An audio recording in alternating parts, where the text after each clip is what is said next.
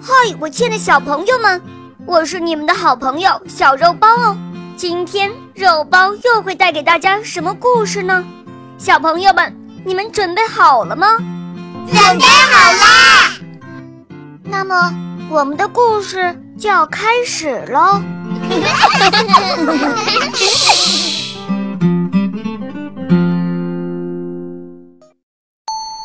床边的小桔灯。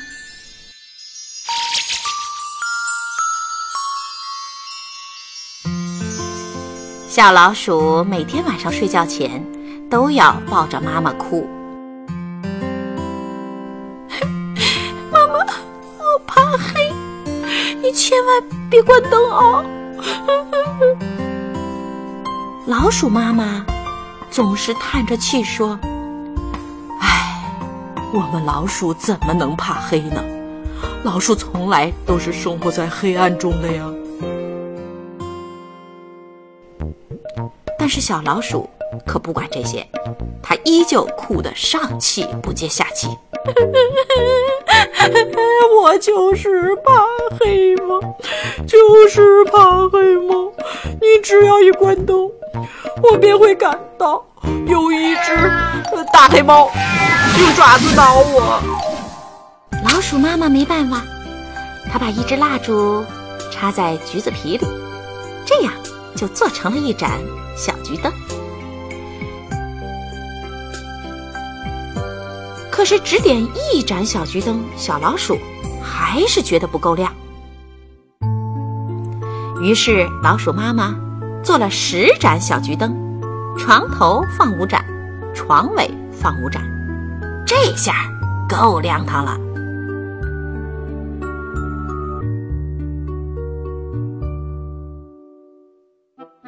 小桔灯的火焰一闪一闪的，橘子皮被烤出了好闻的味儿，又甜又香。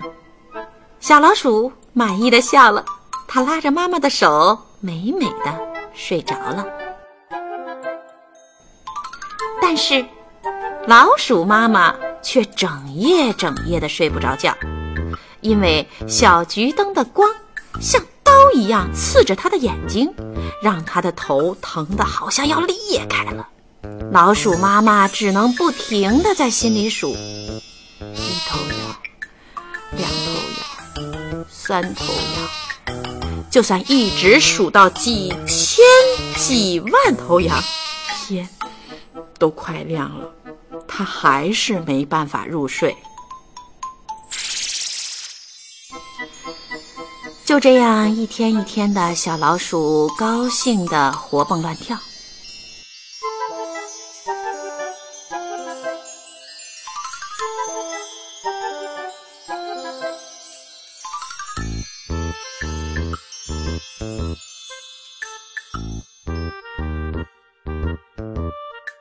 老鼠妈妈。却一点点的瘦了下去，做事情总是提不起精神。老鼠妈妈想：“哎，这样下去可不是个办法呀！小老鼠不能适应黑暗，以后可怎么生活呢？”这天晚上，小老鼠睡下以后，老鼠妈妈轻轻的。吹灭了床尾的一盏小桔灯，小老鼠迷迷糊糊地说了一句：“妈妈，我怕黑。”然后就呼呼的睡着了。第二天早上，小老鼠醒来，仍然玩的十分快活。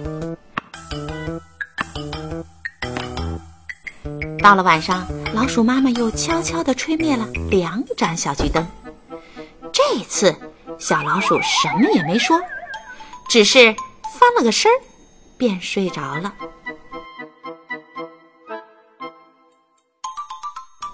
第三天晚上，老鼠妈妈吹灭了三盏小桔灯，小老鼠一点动静也没有。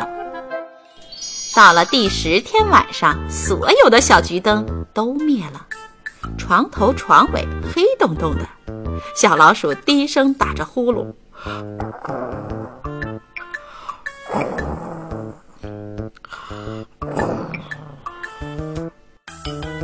老鼠妈妈微笑着闭上了眼睛。